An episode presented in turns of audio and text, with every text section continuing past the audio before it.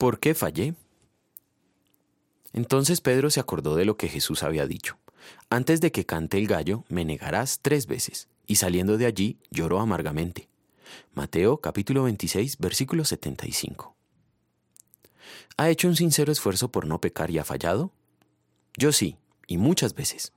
El sentimiento de dolor y frustración al caer en pecado no solamente es grande, puede llegar a ser desesperante, especialmente cuando el pecado cometido es uno de los que más aborrecimos. He llegado a pensar que lo mejor sería no seguir siendo cristiano antes que ser un mal cristiano. ¿Por qué fallamos? La palabra hebrea que más se traduce pecado es yata. Junto a su equivalente griega, amartía, significan básicamente errar el blanco, fallar. Pero el pecado es más que solo fallar.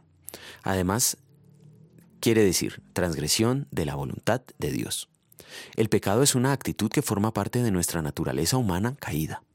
Por esa razón, no importando cuánto nos esforcemos por no pecar, fracasaremos. No somos capaces de ser bueno por nosotros mismos. Al igual que Pedro, el apóstol Pablo aprendió esto por experiencia propia. Yo sé que en mí, es decir, en mi naturaleza pecaminosa, nada bueno habita. Aunque deseo hacer lo bueno, no soy capaz de hacerlo. De hecho, no hago el bien que quiero, sino el mal que no quiero. Romanos 7, 18 y 19. ¿Significa eso que irremediablemente fracasaremos en nuestro propósito de ya no pecar y vivir irreprensibles? No. Jesucristo les enseñó a Pedro y sus otros discípulos a orar pidiendo no caer en tentación. Velen y oren para que no entren en tentación. El espíritu está dispuesto, pero la carne es débil.